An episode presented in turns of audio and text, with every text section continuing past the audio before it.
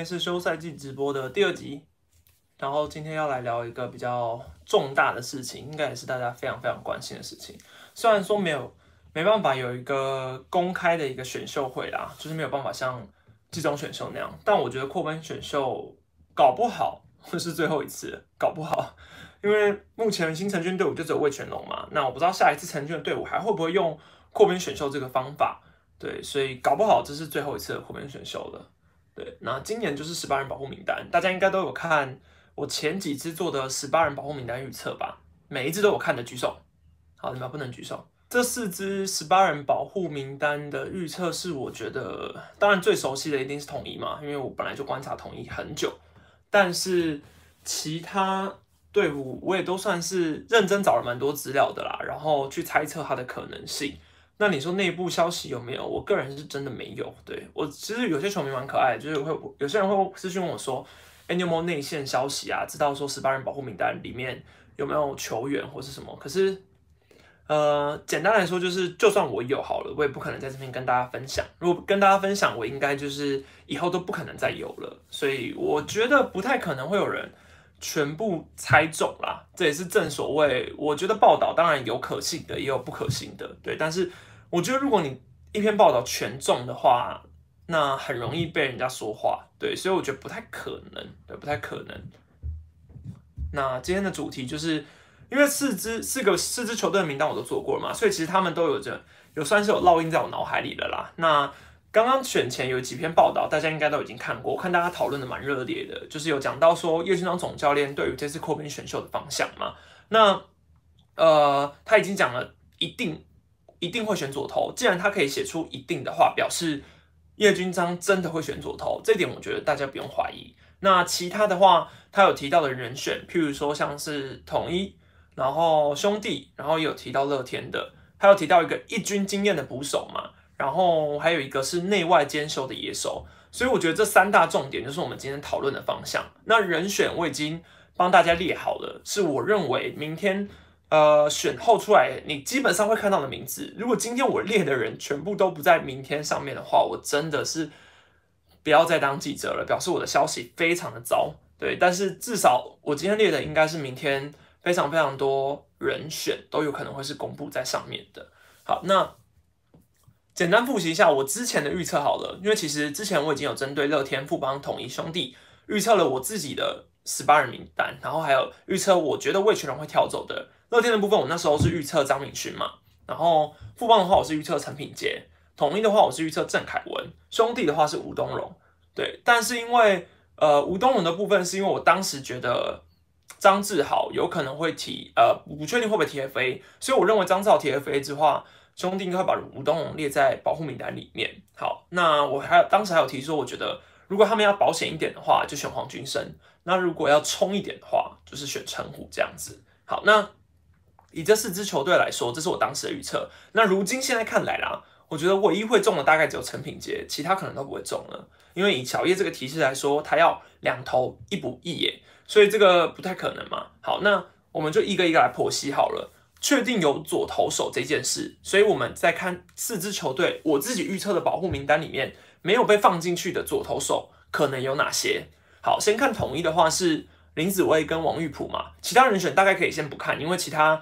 基本上不会不在一军常驻的对象，那也不太可能会是小叶想要去考虑的。所以林子威跟王玉普应该是几率最高的两个人。好，那林子威我在看到一篇报道已经有写说，据悉统一有把林子威放进去。那这也跟我猜测的一样，因为我猜测的是统一放了林子威进去，所以在林子威被保护的情况下，最最最有可能的就是挑走王玉普。那挑王玉普的风险，其实我有在之前的影片提过了，就是我认为王玉普是一个非常高风险高报酬的一个选手，但是狮队至今没有人能够修好王玉普。从他进来之后，那一年是郭泰源吧？郭泰源的任期下，他其实算是蛮被大量的重用，然后其实他出登板表现是非常亮眼的，那个时候就有一百五十公里的速球，控球虽然有点不稳，可是你对他就是有所期待。但我认为大概四年过去了，王一普的成长进步幅度基本上是没有的。而且之前有问过丙总，丙总也有提过说，王一普现在的问题应该是他要先怎么去想办法站稳，职业一军，应该说他要怎么把控球的表现拿出来，至少去解决打者。所以我觉得从这个小讯息透露出，我觉得他目前在统一是连解决打者的能力都还没有到很成熟的。那基本上狮队留他，当然是继续有期待。那我觉得养不起来的几率也非常高。所以如果魏全龙要选王玉普的话，叶军章总教练势必要有把握，他们能够修投手。那以修投手来说，小叶本来修投手就是闻名的，所以所以我觉得他挑王玉普是一个赌注，但是如果修好的话是很有机会的，所以我觉得挑王玉普的几率是存在的，所以我会把王玉普列在非常可能的人选之一。好，那再来我们看兄弟的部分，兄弟的话有三个左投手的话，我列出来大概就是王一凯、彭世颖还有郑家燕。那先说王一凯好了，兄弟影片我有提到说，我觉得王一凯是一个非常值得投资的潜力股，对，但是。呃，他们要不要拿七百五十万去买一个潜力新秀？这个是存疑的，因为他们七百五十万大可以明年的选秀再补，就是再补一些要养成的就好了。那或者是后年、明年，因为选秀的话，你就算状元，现在状元都没有办法用七百五十万去选了，更何况你要去投资新秀。所以我觉得七百五十万单单投一支在一个新秀上的风险是很高的。就算王一苦，就算王一凯是值得投资的，所以选择王一凯的几率，我自己觉得偏低。那剩下就是彭世颖跟郑嘉业嘛，这两个人之中又以彭世颖比较有一军的集战力，毕竟他今年也是被带进台湾大赛。那郑嘉燕当然他也有一些潜力没有错，可是他过往都真的比较偏向一些艺人组的角色，跟彭世颖比起来，当然是选择彭世颖的几率会高一点点。那彭世颖的年纪其实也大概二七二八，所以是中生代的选手，我觉得是可以接受的。所以至于左投手的话，小叶就要去评估他想要的是彭世颖，还是想要王玉普这种类型的。好，那现在有两个了，我觉得极有可能的。再来看富邦，富邦的话，因为赖宏成是他们最好的左投手，TFA 的嘛，所以就不在评估范围内。那整个左投大概评估一下，也就只有尼福德。那尼福德的话，今年已经三十八岁，我都觉得他有可能会在今年结束之后卸下球员战袍了，因为三十八岁，然后他近两年其实受伤蛮频繁的。对，那在他的状况非常未知的情况下，我不认为这种总教练会去赌。对，那所以我个人会觉得尼福德撇进去的几率很低啦。那说真的，如果叶军章去选尼夫的，我是很乐见，因为我想要看到这个话题。但是我觉得他们应该不想要把七百五十万丢到水里，对，所以我觉得应该不太几率几率不太高。那富邦这边的左投手人选我就会剔除掉。那接下来进入乐天的话，当然最简单的就是叶嘉琪。叶嘉琪跟王玉普的类型有一点点像。但是他的状况似乎在比王玉普更明朗了一点。如果是这两者相比的话，叶嘉琪今年至少季末也复出了，那他的球速也还是看得到，对，那就是一个赌注而已，对，没错。那如果王一普跟叶嘉琪要去赌的话，我宁愿去赌叶嘉琪。所以看小叶的想法是不是跟我有点类似？那。至于你说剩下一个左投王一正嘛，因为我之前没有把王一正放在保护名单里面，但其实那一篇下面有很多桃园的球迷都有留言说，王王一正基本上不太可能不保护，就算他明年薪水很高也是。所以我后来认真反省了一下自己，然后想了一下，我觉得确实，如果我是桃园球团，我应该没有办法承受王一正不在的风险。所以我觉得后来我可能更正一下，会觉得王一正说不定会进保护名单。那这样子的话，就只剩下叶嘉琪可以选。所以台面上三个主投手就是王玉普。彭世颖还有叶嘉琪，那就以这三个人来说，看谁？对，看谁？看小叶想要谁？好，左投手的话先评估到这边，接下来我们进右投手。右投手的话，统一，因为呃也没有呃小叶并没有明确的说出他要右投手啦，但是他有说出他要两投嘛。那左投优先的话，表示一定会有一个左投，所以我不知道是至多两名左投呢，还是说就一个左投而已。所以我暂且评估他另外一个可能是右投手。好，右投手的话。以统一来说好了，呃，目前台面上我觉得有机会的江晨峰、邱浩军还有王敬明，那这三个共同的问题来说，他们的年纪都偏大，最年轻陈浩军也已经二十九岁了，江晨峰跟王志明都过三十。好，那先讲王志明的话，他才刚把 FA 撤销嘛，所以王志明是可能被选的没有错。可是以我这个私密的角度来说，我觉得王敬王敬明已经在职业舞台被消耗殆尽了，你要期望他。嗯，再重生一次，我觉得几率蛮低的。对，那我觉得第二军章总监不会去赌这个风险。那邱浩军的话一样，他类似于像是吴成哲那种，就是他们都已经是有点消耗殆尽。那球速目前来说就是消失了，所以除非你去把他的球速修好。但是，呃，我觉得魏全龙现在要拿七百五十万选的，应该是可以在一军直接出赛的中继投手或甚至是先发投手，所以我认为你现在选王志明跟邱浩军，恐怕都还不一定能够直接出赛。那选江晨峰的几率就是存在的，因为江晨峰今年在台湾大赛也有上场，那他的表现今年来说是大回春的。现在大概好像我我就没记错的话，好像是三十一岁吧。所以我觉得江晨峰是可以放在评右投手评估名单里面，而且他又是侧投手，比较偏向功能型的投手。我觉得如果进去呃卫权的话，可以进入胜利组，可能七局八局，吃吃局数，我觉得有机会。好，所以我觉得三个人之中要去列入一个考虑对象的话，我应该会列江晨峰进去。好，那再来兄弟的部分，右投手的部分有三个人，我觉得也是比较需要举出来的。一个就是我认为很有可能的陈虎嘛，那还有吴哲源跟杨志龙。那其实吴哲源呢，在我的兄弟保护人名兄弟保护人名单里面，我完全没有提到他，因为我原本真的没有仔细去评估过吴哲源可能被选的几率。但刚刚已经有报道出来了嘛，有一篇报道是特别点出吴哲源这名投手，点出他在一军的成绩啊，今年稳定什么什么之类，然后加上球速，我如果没记错，他今年球速大概是一四六，最快应该是一四六，我是不记得有到一五零啦。对，但他是确实是兄弟农场。养出来的一个经典的例子，因为他当年毕竟是第十轮进来的，所以我觉得他经过像是李恩宇教练，然后王建民教练提点之后，我觉得他的成长算是蛮明显。加上他今年二十六岁，对，所以我觉得以兄弟来说，之前我完全没有想过，但现在仔细一想，会觉得吴哲源确实很有可能，而且他是被在报道中特别被提起的，相对的也增加他被选中的几率。好，那剩下两个人就都是比较。要赌博的，因为陈虎跟杨志龙，杨志龙是刚受伤嘛，开刀回来，所以以杨志龙来说，他目前都还是未知数，你不知道他伤好之后会恢复到什么程度。大概二十七、二十八岁，可能可以投先发，可是一切都是未知数。那七百五十万选一个未知数是比较难的。那陈虎的话一样，他的未知数跟又又更大了一点，因为他不管我之前提过嘛，他很多的不确定性因素揽在他身上，但是因为他是第一指名。所以我自己是觉得魏全龙值得去赌这一把。如果说今天吴哲元没有被特别提起来，其实我认为兄弟在右投手的部分被挑走的会是陈虎。对，那现在的话，我反而觉得确实有可能吴哲元的几率会高一点，因为他可能想要一个马上能用的嘛。那你选了陈虎，搞不好不能马上用，因为你可能会想要养先发。那以魏琼来说，他现在选了王维忠，明年三羊头，他可能就只需要一个人顶上先发，所以急迫性来说，搞不好不想要选陈虎，会想要先选一些。可以用的右手牛，对，所以我觉得以这边来说，最有可能就是吴哲源。好，那再来富邦的话，一样秉持了这个道理，我觉得挑了四个是我觉得有可能的，像是林成化、吴世豪、范玉还有欧书成。那我自己觉得这四个人之中，吴世豪还年轻，也是属于要修的，他是很有潜力没有错，可是他现在才二十一、二十二岁，二十岁、二十一岁吧，对，所以。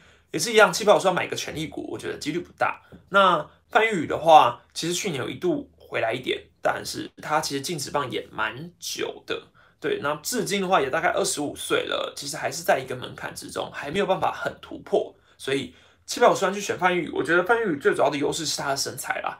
对我觉得相信每一个教练看这个投手的时候，第一个会被他的身身高优势给吸引住，所以你会想要选他。但我相信叶军章总教练也算是近距离观察过范宇了，所以他对于他的评价应该是很清楚的。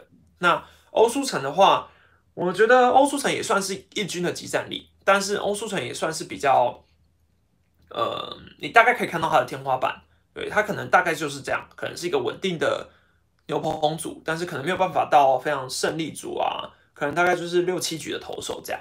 算是一个不错的投资。可是如果你要拿去跟前面的人比的话，我觉得欧书成。还好，对，那最有可能的，我觉得林成化吧。林成化最大的缺点就在于他的年纪太大了，对，年纪现在已经三十一、三十二了吧？那他其实也用了很久了。我觉得林成化来说，以这四个人来说，林成化算是最能够在一军当几战利用的。然后以一个资深投手来说，其实对于魏全龙的年轻投手是有所成长的。所以我觉得，如果魏全龙今天是想要挑一个偏资深，然后还有集战力的投手的话，林成化加上他还有侧投的特性，我觉得几率有几率是存在的，所以我自己觉得富邦这边被选走右投手应该有可能是林成化。好，那乐天的话，苏俊宇、万昭清、吴成哲是我列了三个有可能的，但是这三个我都不是那么推荐，因为苏俊宇的话一样，他也是我记得是伤吧，还是对，应该是伤，然后也是沉寂很久，到现在今年其实也是状况很不明。虽然他是值得投资，但一样七百五十万买一个投资的潜力股几率不高。那万兆清的话，今年是有看到它浮出水面，但一样还是要七百五十万买去养，也几率不高。那吴承泽的话也是七百五十万拿去修，对，也有点难。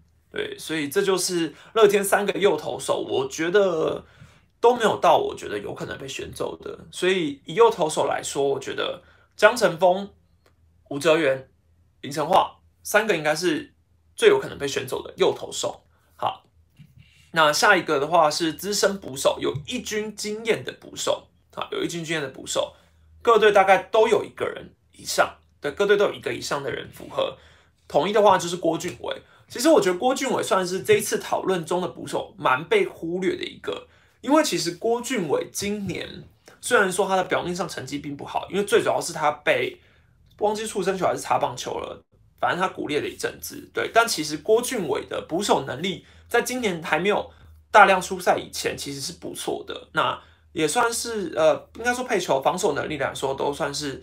我记得之前有听过教练提过，说他的蹲捕数据搭配投手其实是最优秀的。对，那我觉得郭俊伟算是一个如果注重防守型的教练，应该会想要投资的。而且他其实没有到很长受伤，然后他大概二十，没记错二十七、二十八岁吧。所以以捕手来说，我觉得能蹲才是最大的优势。所以我觉得郭俊伟这个东算东西，呃，这个捕手算是大家比较忽略的人选。那我觉得郭俊伟就是统一最有可能被选走的捕手。那黄君生的话，当然是讨论度最高的，没有错。可是黄君生的伤势跟年纪隐忧都是要去考虑的，尤其是黄君生今年就是因为伤的关系，所以郭俊伟的伤，我是至少是知道，我有问过，他说是已经完全好了，只是后面没有没有得到机会上场。那黄君生的话，状况就比较呃有疑虑，对，比较有疑虑。好，那。加上他的年纪，三十一、三十二岁了，打击他可能是比较出色的，没有错。但我相信魏全龙现在这个节骨眼上要选捕手，应该不是要选一个出色的捕手，呃，要选一个出色的捕手，可是要选的是防守型，然后年纪没有这么大的，对，有一军经验没有错，可是年纪不要太大。所以我觉得黄军生是有存在的，是有被选走的可能性，没有错，但不一定是百分之一百。对，好，然后富邦的话。就是方克伟嘛，因为林佑颖已经 TFA 了，除非我自己是觉得魏琼应该会看今年他们提出的名单，再决定要不要去抢林佑颖。但既然他们已经说了，公开说了他们会选一个有一军经验的捕手，我觉得他们最后就是会选。那林佑颖这毕竟是 FA 嘛，几率是比较不稳定的，他们可能没有把握一定抢得到，所以过边选秀可能还是要先选一个。那以方克伟来说，呃，打击能力在黄军远远在黄军生之下。然后又有年纪了，偏真的是偏老了。然后，嗯，我觉得方克伟选手的几率实在是蛮低的啦。对我觉得方克伟选手大概就是小叶如果够了解方克伟，可能会想选，但我觉得几率蛮低的。好，然后乐天的话就是张敏勋、刘世豪。那我自己是有把严红军放在保护名单里面，所以但我觉得如果严红军放出来啊，其实我觉得我会选严红军诶，他蛮年轻的，又有一军经验，其实没有什么不能选的。但是以现在巧月台面上来说，我觉得张敏勋大概被剔除了，因为以一个有一军经验的捕手来说，张敏勋基本上没有。对他这一军很长，他后来也是转任外野手，今年又回去蹲捕。可是，一军经验的捕手来说，张敏勋蛮不符合的，所以大概就是流失好的几率会最高。对，最后一个讨论就是内外兼修的野手嘛，都已经说出内外兼修了，这个范围也是拉得非常明显了。但我发现呢，各队其实都有一个内外兼修的野手，对，各队都有一个。统一的话，我勉强找出一个，那我觉得有不太可能，但是我勉强找到一个。统一的话就是吴国豪，对，吴国豪你也不能到内外兼修的层，哎，其实可以啊，因为他其实二三二游二游是都可以守的，然后外野他之前练过了嘛，所以他基本上是符合内外兼修的定义，然后他也还算年轻，二十五岁。只不过他一军的成绩是没有证明过他能站稳一军的，所以我觉得选吴国豪的几率蛮低的啦。只是他是符合内外兼修的定义没有错。好，那再来兄弟的话，潘志芳嘛，今年有去台湾大赛，然后内外兼修没有错。嗯，年纪大概三十岁，中庸可以用，打击能力也是偶有佳作。对，那选择潘志芳的几率是存在的，没有错啦。但我自己是觉得潘志芳，嗯，该怎么讲呢？左打也是有优势啊，对。但我觉得内外兼收的话，潘志峰是符合没有错，只是看兄弟其他的被选走的人选啊，我觉得最后选潘志芳的几率不比较低一点，对，比较低一点。但是潘志芳是有可能。好，那富邦的话有两个人符合，陈品杰还有余生旭。那先讲余生旭的话，我是觉得他当然是一个比较好用的工具人，可是他的打击能力真的又是中偏下。那这几年在义军其实就一直是属于带手啊的工具人角色。那我觉得他现在虽然二十八岁，可是去呃去龙队来说，我觉得另外一个人应该几率会比较高，就是陈品杰，因为其实陈品杰的打击能力明显是高出余生旭很多。当然他有一个旧伤，我觉得是比较需要打上问号的，就是你不知道他的伤势恢复到什么程度。可是陈品杰其实是有曾经在富邦一军。缴出过完整球季，而且是非常漂亮的成绩单，所以我觉得陈品杰现在年纪也还年轻，非常是符合叶军章总教练想要的样子。而且我之前富邦的八人名单预测，我也是预测陈品杰，所以以内外兼收来说，陈品杰几率非常非常高。好，那乐天的话就是余德龙了，余德龙，余德龙的话。我自己是有把它放进保护名单啦，所以我不觉得余德龙会被选走。可是如果他真的没有在保护名单内的话，他被选走的几率就蛮高的。对他被选走几率就蛮高，因为余德龙非常好用，打击能力到现在其实都也维持的还不错。然后多功能守卫啊，其实余德龙就算是一个非常必须的存在。如果今天余德龙是有在外面的话，我觉得优先抢余德龙的几率又更高。对，就是我觉得龙队真的是要交叉比对啊。其实每一份名单。我真的是四份完全空白的名单，我根本就不知道谁谁在里面，谁在外面，所以我只能空口预测。但是实际上，真的还是看了名单之后才比较好好预测啦。如果今天我有名单来预测，我一定很，我一定可以更顺利。但我觉得这虽然说预测，我真的觉得预测蛮好玩的，对啊，我觉得就是大家可以讨论看看嘛。好，那我自己最后会猜两种版本，对，我会猜两种版本。因为我不想要跟大家都猜一样，我觉得大家会猜那一篇，因为有一篇报道已经有很明确指出很多人选嘛，所以以那篇报道来说，最有可能的是那篇报道是刘石豪、吴哲源，然后王玉普跟陈品杰，对，所以这个版本是我觉得大家应该最会猜的，也是我觉得可信度蛮高的版本。那我自己猜两个版本，对我最后要来修正一下，因为我之前猜的毕竟没有小叶的提示嘛，那再建立在两头一补。一野的情况下，哦，之前说过的外野手其实也都大概应该被剔除了啦，因为就一野手嘛，那没有内外兼修的考虑的话，张伟生不符合内外兼修的定义，他上次练内也是很久了，所以不太符合。那郑凯文，你不会跟我说，因为他有守过游击手，所以他就算是内外兼修的野手吧？如果小月来这一招，好像也是不赖耶。诶，我怎么没有想到？对啊，郑凯文内外兼修，因为他练过游击。呵 好，真心觉得几率不高了，真心觉得几率不高。好，那我是还是猜成品杰了。好，那两种版本的话，第一种版本我觉得是郭俊伟、叶嘉琪、吴哲源还有陈品杰，这是我第一种版本。郭俊伟、叶嘉琪、吴哲源、陈品杰，因为我前面提过，我觉得郭俊伟作为一个一军经验的捕手是够的，叶嘉琪是一个潜力左投手。然后右投手来说，吴哲源的今年的成绩非常稳定。然后陈品杰的话，内外兼修的野手。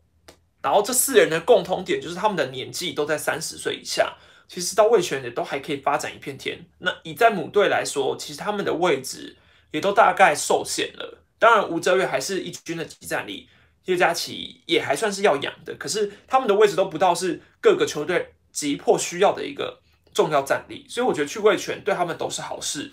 好，这是第一个版本。第二个版本就是黄君生、王玉普、林成化还有余德龙。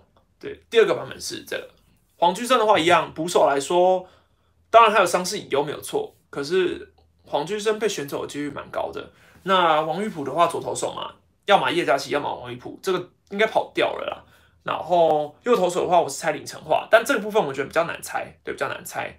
再来的话是余德龙，因为余德龙的话，内外兼修，要么陈品杰，要么余德龙，所以要看他有没有在保护名单内。所以我对于内外兼修还有左投手，我觉得最最难猜是右投手啦，不然其他三三个位置，我觉得应该二选一的几率都蛮高的。对，所以这两种版本是我的版本。那大家你们的版本是什么？我觉得都可以在下方预测一下。明天我们再回来看，就知道谁是先知，谁是预，谁是谁是先知，谁是国师。哎，这样有押韵到吗？好像没有。好，反正我觉得就是大家可以一直看看，蛮好玩的。明年以后应该没有这个机会的啦，就就是一个等放榜的心情。好，那我突然意识到，今天一样是这个直播会剪到喵米十三亿的 podcast，但我最近荒废 podcast 有点久，然后我在 podcast 上已经累积了蛮多留言留言的，因为有很多观众其实都有到 podcast 上去留言，所以我今天一定要把它都念完。那一样，如果这边的观众有人想要听我回答什么问题的话，你就到 podcast 底下留言。那待会我也会开放听众提问时间。第一则留言是只看球不不打球仔，史丹利加油！真的谢谢史丹利有精辟解析中华职棒的各种话题。想问问，对于中信会把王凯成和陈子豪放在十八人名单里面吗？好，我我做出来的版本是王凯成不在十八人名单，陈子豪有放在十八人名单。对我做出来的版本，而且陈陈子豪不太可能不放在十八人啊。被魏琼选走也太赚了吧？对，不太可能。那王凯成的话，应该也不至于被选，毕竟他今年其实是有受伤的，伤呃状态实在是太不明朗了。好，下一个留言是 Victor 张九九九，休赛季的规划。史丹利你好，我帮你很喜欢你的节目，尤其每周直播，尤其每周直播一定会听，口条越来越好了，加油！先恭喜喵喵拿到下半季冠军，继续加油！希望你们拿总冠军。好奇问一下。休赛季你有什么规划？怕听不到好节目了。你看太久没念留言了，这个就是在总冠军前的留言。好，感谢，因为喵喵已经拿到总冠军了，谢谢，搞爆你一个神预测。好，那呃休赛季的话，我的规划就是有什么大小事，基本上就念出来给大家听。呃，应该说有什么大小事，我就会开一个直播。那基本上像扩编选秀这种很重要的事情，我一定是要来开个直播的。那因为我尽量还是控制每周一次啊，有时候我怕休赛季讲太多哈，我下次就没话题了。然后之后休赛季我也会想要去跟一些不同的，比如说各个前辈啊 p o c k e t 前辈或是 YouTube 前辈去合作，那把我们互动的一些对话放在 p o c k e t 上，是我觉得 p o c k e t 接下来我想要做的事情。那 YouTube 上一样就是维持现在的影片规划。下一个是 KIGCFH。先给五星好评来支持留言啦！我们要终于获得季冠军了，感谢史丹利在运动世界的文章陪我们一整季。来问问，对于安可明年还是想成为二刀流，觉得有机会吗？还是球团会怎么做比较理想？毕竟安可本人好像很想投球。二，觉得泰迪有机会一四七特工吗？一样，这个是总冠军赛前的留言。好，呃，这位应该是有一直来看我的南霸天周报的观众。明年南霸天观众还是会不对，明年南霸天周报还是会持续的。在每一周每一周陪伴大家，对，大家可以在运动世界，你可以搜寻运动世界南霸天走报，应该就看到我了。那只是这是每一周每一周的，当然他其实这个压力真的有点大啦。但看到有观众还有在看我的文章，我就觉得蛮感动的。好，那安可要成为二刀流的话，我自己是觉得机会非常非常低，除非他能够投到左投一四五，让狮队不放弃。对，但是以现在狮队整个外蓝图的规划来说，已经把安安可列入在。外野未来的蓝图里面呢，你突然说哦，又要再把它拉回去投球，这个不确定因素太大，而且对于整个农场的布局来说是很要有很大的变化的。除非安可有突破性的投球表现，不然我觉得几率太低了，不太可能。好，那他有机会一四七特工吗？以现在跟你来说没机会，不过他是很重要的人，没错。下一个留言，我爱喵喵，我爱狮子，喵喵总冠军。我爱狮子喵喵总冠军，天一整个筹期终于来远了。谢谢史丹利的努力，让大家可以听到更多不同面向的访问内容，一定要五星的啦！想请问史丹利怎么进入运动媒体产业的？从小就对于体育方面的新闻特别感兴趣，但身边的人都觉得没什么出路哦，没什么出路，是不是？不知道史丹利对于想要进入这个产业的学生有什么建议？呃，我的建议还是就真的是从写文章开始。那你说这个产业到底有没有什么出路哦？如果你是想要赚大钱、大名大放的话，这个产业确实比较困难一点。对，以我来说，我是因为是自媒体，我跟线上的运动媒体产业是不一样的。但是我觉得线上的一般运动媒体跑线都非常辛苦，工时很长，这个是你一定要有心理准备的。薪水绝对不会是你想象的高。对，尤其是工时很长这件事哦，你真的要非常注意。当你每天看棒球，你都觉得是十个小时、十二个小时在工作起跳，你能不能接受？那你看了一年之后，你还会不会想留在这个产业？这就是我觉得你要先考虑的。但如果你是真的对这个产业有兴趣的话，我觉得我还是蛮支持的啦。对，那我觉得还是莫忘初衷非常重要。对你当初你怎么去跑新闻的，你是什么样的态度，你要怎么去面对之后的人，我觉得是非常重要的。但学生的话，我自己是觉得，以我的过来人经验来说，我觉得我很后悔学生那时候没有发现我有这样的兴趣。对，因为我觉得学生时期能做的事很多，搞不好我学生时期就已经可以先拍影片了，还有我学生时期就就已经可以先写文章，可是这些我都没有，我都是在毕业之后才做的。对我来说，我已经觉得太晚了，因为你毕业之后其实压力很大，你要赶快去找工作，然后你要有，你可能要住家里，你可能要出去外面住，你有房租的压力，你有薪水的压力，所以我觉得学生时期你能多做一些事就多做一些事。如果你毕业之后才去想你工作要往哪个路发展的话，会比较慢。对我自己是觉得很浪费学生时期那段时间。下一个留言是口苗爪帮鸡春春爱看中职但没有喜欢的球员。第一次留言，好想知道史丹利队总冠军赛以后有什么计划？不能没有不听节目这个日，不能没有不听这个节目的日子。好，感谢你的支持。呃，我自己是觉得我尽量一定会维持在一周至少一根直播，还有 pockets 啊，这是我对大家的承诺。就像 YouTube 影片，我一周就是会至少上两支一样。那至于你们想看什么计划，其实都可以建议我。但是 podcast 的话，我就是会比较偏向是比较长篇型的，应该说对话也好，或者是自问自答也好。因为我其实觉得自问自答的形式确实有点累。对，那之后我当然就是找一些合作的计划啊，或者是有一些比较特殊的话题，对，都可以聊。下一个留言是 Jason 五六六六教练团，史丹觉得是对教练团明年会跟动吗？除了魏全龙兄弟应该会吧。我觉得兄弟是因为之前的风声有传出来，那我觉得感觉会有异动，没有错。是统一的话不太可能，冠冠军队伍教练团不会异动的啦。然后乐天的话，感觉许明杰出来之后，可能就不会有换总教练的异动了，对，感觉啦。然后再来一个是谁啊？富邦这里的话，我觉得也不太可能，毕竟他这个人马是那时候挖过去的嘛，我觉得会再给洪总时间，所以他整个教练团异动的话，几率也不高。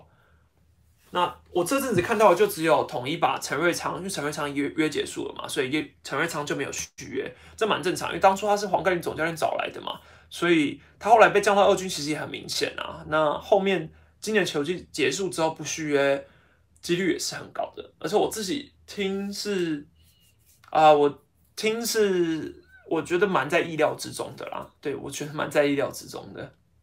好，然后呃那个什么。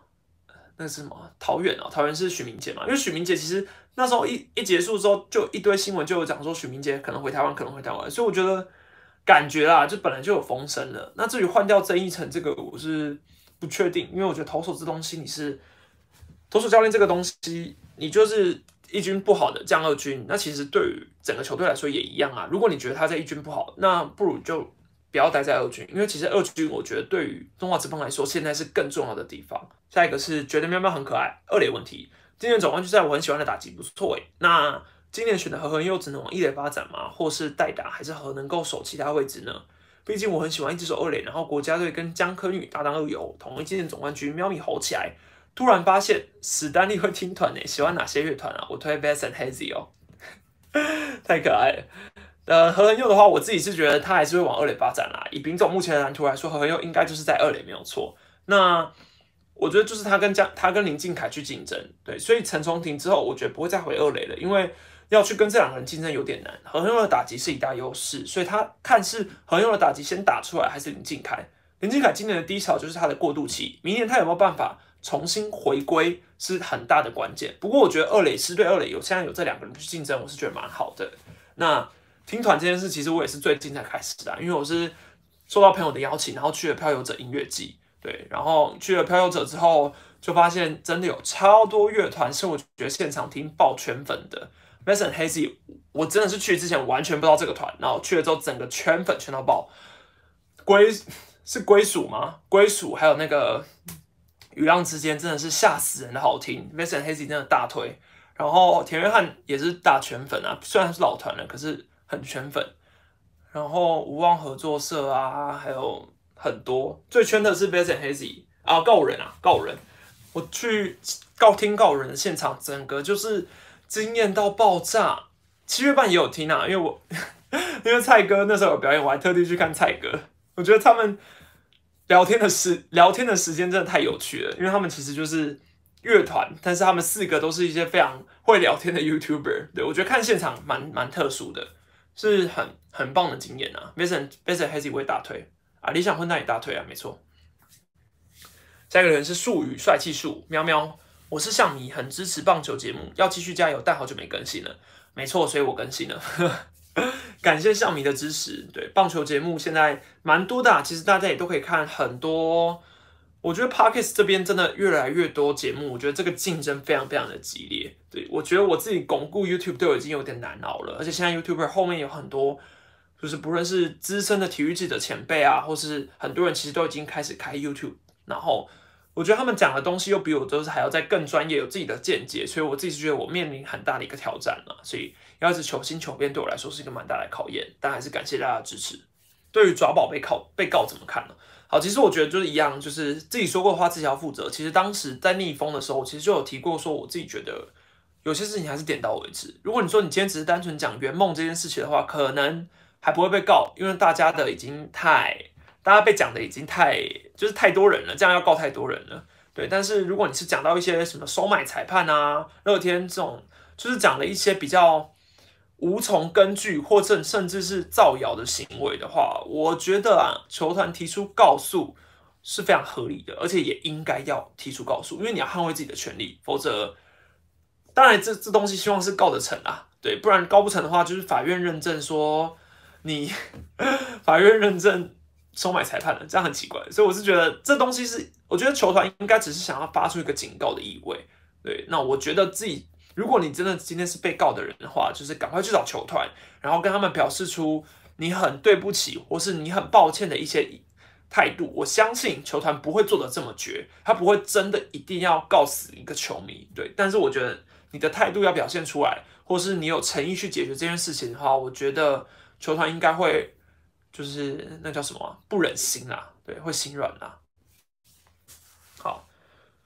好，感谢记者直播，我只服丹尼，没有没有没有，还有很多，感谢。呃，武神听说还有一年合约，会不会魏权选中吗？不会啊，对，因为他还有一年合约，就魏权不会去选武神啦。武神都三十九岁了。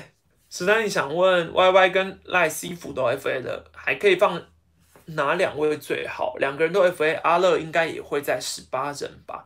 哦，对啦，如果说这两个人都都在 F A 的话，林晨华被放进十八人的几率也是有的，对。但是我现在在回溯过去，我好像也没有没有办法回到这个问题了。对我当初做的时候，还没有想到他们会 FA。对对 Fox 收他有没有什么想说的？嗯，我觉得非常可惜啦。但是这就是台湾的媒体环境啊，也是我觉得现在的受众要改变的一件事。对 Fox 来说不一定是坏事，因为其实里面有很多人，说不定他们之后可以去到别的，嗯，可能自己出来当自媒体。我觉得就是时代在转换啊。那传统媒体一直以来都是现在最弱势的。你看现在看电视的人那么少。那我之前有跟呃 Fox 的同业人，诶，我有跟像是呃一些同业人员聊过，他们也有讲过说，就是 Fox 的一个难题是在于说，其实他们没有办法把影片放到 YouTube 上，因为其实美国大联盟是有版权的问题，应该说这个版权问题是没有办法放到 YouTube 上的。所以你其实看到很多 Fox。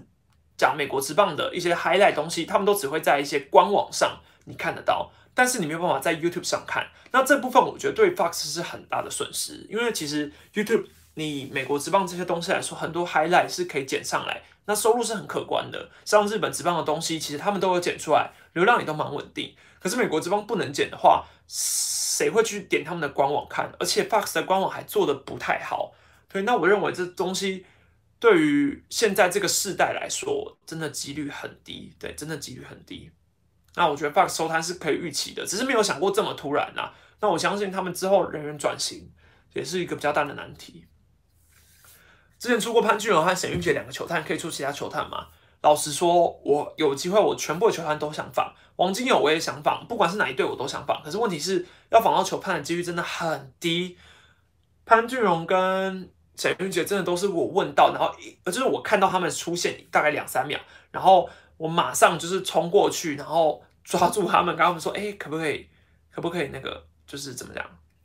可不可以问问看这件事？就是我可不可以访问他？”然后他们都同意了。对，那访问其他球探，我也真的都很想，可是你看蓝天有球探站在我面前，我搞不好认不出来。对，所以我觉得，当然。之后如果跑采访也真的遇到的话，我一定会放，我不会错过这个机会啊。想知道史丹利对同一是有可能台南高雄双主场的看法，我自己是觉得几率不高，对，几率不高。之前就尝试过啦，之前尝试过双主场这件事了，那我觉得没有道理会再去尝试一次，对，而且我觉得过了台南就已经很棒了。今年这个游行来说，台南真的是已经打下良好的基础。那我觉得很明显，看棒球战机迷还是占了多数，所以今年统一如果战机回温，球迷当然会回来。那以统一来说，又又偏向季后赛才有的球迷，所以我是觉得台南市场就是这样。但你要再去经营高雄也太累哦。其实我觉得这也是一个台湾比较保守的文化。以台湾的媒体来说，我没有办法去当冲在第一个第一前线去公布说哦某某球团的交易内线消息，我没有办法这样把它爆出来。可是国外是有很长的，比如说 NBA、MLB，然后美国。他们是很盛行这个文化的，他们是觉得说，哦，这个跑线的记者自己去耕耘球团，耕耘出来之后，你抛出来的爆料东西就属于你的文化，这东西都是你的。所以我自己是觉得，美国这个文化是台湾可以去，台湾媒体可以去努力的。因为说真的，今天记者东这个这件事就是去经营自己的人脉，那每一个记者都可以去经营自己的人脉。所以今天球团的人员，你他如果跟你说这个不到不能说的程度。可是你是第一手消息的话，我觉得这东西是我自己很想要去，嗯，应该说很想要去努力的方向。我也很希望，就是在我培养人脉之后，以后我可以跟大家分享一些能说的消息，对，能说的消息。但是很多消息，如果他已经跟我说不能说了，我就绝对不能说。这是一个诚信原则，这是一个诚信原则。感谢无数的懂内，要到球探的话，最近黑豹旗八强可以去看看，主要的几所应该都会有球探去看。诶，我觉得你的建议非常好诶。好，我觉得这是很好建议，因为我学生联赛其实真的很少在跑，不过我觉得黑豹旗很值得去一下，对，但我不确定媒体生还能不能申请啊，对，但我觉得很感谢，诶，我诶我直接去观众席上抓就好了，其实也是，好，有机会我一定去跑跑看，而且国外有一个很盛行的文化就是 Twitter，对，Twitter 就是可能就丢一句话说，哦，某一个人被交易了什么之类，他们都是抢快。那我觉得这种东西就是累积他们的声量，球迷当然自然而然对于这个记者的可信度会慢慢慢慢增加。可是以台湾来说，极少数的记者才会这样，对，极少数的记者才会做这件事。哎，但其实说真的啦，我并不是线上记者，大家还是要注意一次，就是我不是线上记者，我是一个自媒体，所以我借用的，呃，应该说我是去申请运动世界特别媒体证，但我并不是运动世界的。真的人员，所以我不是一个跑线记者，我不是说哦有什么联赛我就可以去跑，因为我自己觉得我不能去跑，对我自己觉得啦。但我的是自媒体的名片没有错，但是我不知道线上的记者们，应该说线上的球赛们是不是可以接受我的自媒体名片就这样闯进去的？对，这是我自己对于我自己的疑虑，我并不是很简单的就可以进去球场采访的，所以如果可以的话，我当然也很乐见一直去跑了。对，但毕竟我一个人也是，真的是资源有限。好奇有聊过同一师羊头谈约了吗？已经有人跑出来啦，已经有人跑消息出来了，所以我觉得你就看，你就看那位记者的消息应该蛮准的，因为他蛮主跑同一师的，所以以内线消息来说，应该他会更优。所以同一师羊头谈约应该是蛮顺利的啦。呃，有有有消息总比没消息好，是吗？是这样讲吗？反正我是觉得应该蛮顺利的。蛮想听史黛利上《Hero 大联盟》去聊天，有因为 Jacky 跟 Adam 我都有大概聊天过，然后两个人我也都觉得非常好相处。那我觉得就是很感谢他们，因为之前我们有已经有提过了，应该休赛季会会去，对，但我不知道 什么时候会去，因为我们也还没有正式一个邀请，但我也很期待我自己有机会的话可以去，因为毕竟我也是。从大概一年前就看他们的节目吧，《Hill 大联盟》真的是我认为以美国职棒来说非常非常专业的一个 podcast 节目。对我很尝试煮饭的时候听啊，然后通勤的时候听，算是陪伴了我非常多时时间的一个节目。预告一下，我之后会访问到两舍，这也是一个非常神奇的一个经历。但是如果顺利的话，我会跟两舍聊到台湾大联盟的过往。这部分我相信应该是很多人。不清楚的事情，连我自己对于台湾大联盟都非常不熟，所以我觉得能够访问到两者这个经验是非常非常棒的。那也要感谢是大叔野球五四三，让我有这个经验。之后我也会去上他们的 podcast。如果有在拼 podcast 的话，应该都知道我在说谁，所以大家可以期待一下一些合作的部分。我再说一次预测名单，我怕有人说直播不能倒回来看，对不对？预测名单的话，我预测两头一补一也是两种版本。第一种版本是郭俊伟、叶嘉琪、吴哲远还有陈品杰；第二种版本是黄君生、王玉普、林成化还有余德龙。这两种版本。好，结束之后结束直播之后，你可以再倒回去看，阿伟会再补充在留言区，所以你可以预测你的。好，差不多今天直播开到这边，我觉得。哦，会去野球看一杯吗？我也没有受到，我也没有受到邀请，我也不太敢提出邀请。但是如果有邀请，我绝对去，对我绝对去，因为不管是什么，野球看一杯也是我很早以前就已经有看的节目了，所以算是很有特色。还有地狱下午茶也是，都是一些我觉得很早以前他们其实都一直有在耕耘这个节目的。对，那我觉得以台湾来说，我我以 YouTube 来说，我真的很乐见台湾棒球有越来越多节目可以给大家看。虽然是一个竞争没有错，可是我觉得这个良性竞争是很好的。我们彼此也都会出现在彼此的建议影片上，所以这个市场会一起做大。我觉得这才是很棒的一件事。好了，今天直播就开到这边，就开满一个小时了。那明下个礼拜应该也会早一天来直播，但是我不确定会是什么时候、什么时间，对，比较浮动一点，所以大家就可以期待一下啦，随时看一下 YouTube 花花，说不定有直播。下次见哦，拜拜。